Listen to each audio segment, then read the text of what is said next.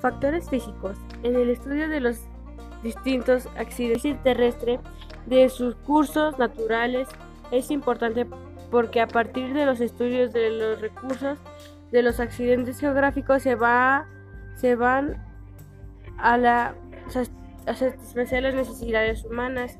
El calor pues son escasas las plantas y en consecuencia los cultivos que se desarrollan a más de 45 este, centígrados.